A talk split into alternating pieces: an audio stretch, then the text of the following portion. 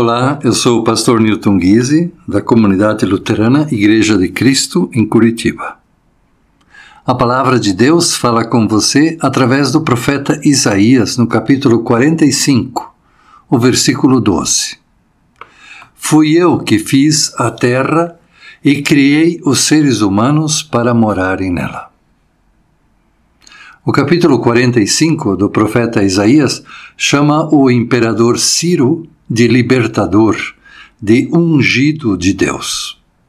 Ciro havia derrotado o rei da Babilônia e determinado que todos os exilados pudessem voltar para os seus países.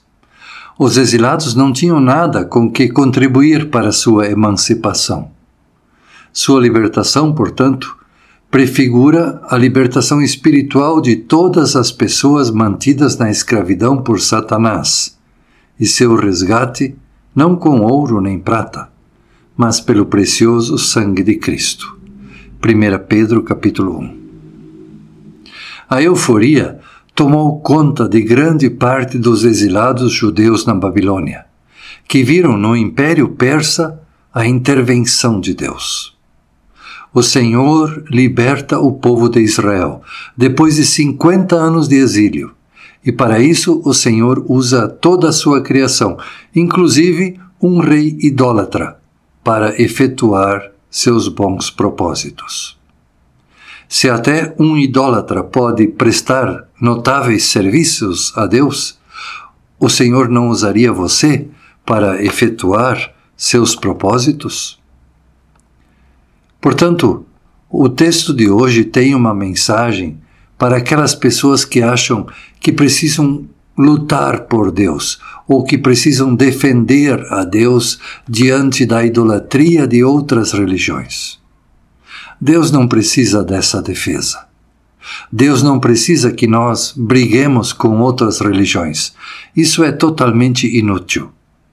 Deus necessita que nós pratiquemos o amor. Deus é tão poderoso que ele pode até usar outras religiões para realizar a sua vontade, assim como utilizou o rei Ciro, o rei dos persas. Por isso, Deus não quer que nós sejamos seus soldados, mas sim que sejamos seus discípulos.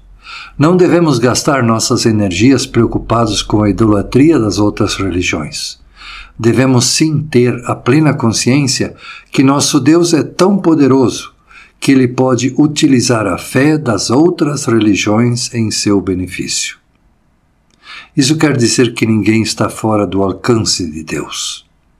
Se você tem alguém querido que se afastou da igreja, que até se perdeu na vida, ou que entrou numa outra religião, fique sabendo de uma coisa muito importante Ninguém pode ir tão longe que a mão de Deus não possa alcançá-lo. Deus não abandona os seus filhos e as suas filhas. Se nós não damos conta, a mão de Deus dá conta. E se você olhar para a sua família, tenho certeza que você vai encontrar alguma pessoa que estava perdida e que voltou para o convívio familiar. Você não precisa lutar contra outras religiões. Você só precisa orar para que no tempo certo seu ente querido volte para casa. Amém.